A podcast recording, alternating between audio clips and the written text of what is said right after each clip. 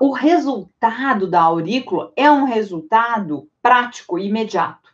E quando você faz um estímulo, a tua orelha, ela não tem como captar muitas vezes é, se o estímulo é igual. Então, se eu tenho um choquinho ou uma luz, uma luz forte como é o laser, que ele tem uma interferência, ele tem uma profundidade, eu consigo ter resultados diferentes. Agora, quando eu uso, por exemplo, uma semente, um cristal, uma, um ouro, uma prata, muitas vezes o meu corpo não identifica, até mesmo o magneto. Eu gosto muito de magneto, mas ainda eu não posso afirmar para vocês que ele é o melhor resultado. E isso é uma proposta, gente, bem interessante. Olha só, faz comigo. Alguns que já atendem aurículo, por exemplo, ou os mesmo que estão no começo, faz um teste. Põe no paciente uma vez semente, na outra vez põe a, a, o cristal, na outra vez põe agulha, para vocês verem as diferenças, tá? Eu acho que isso é bem interessante, tá? Música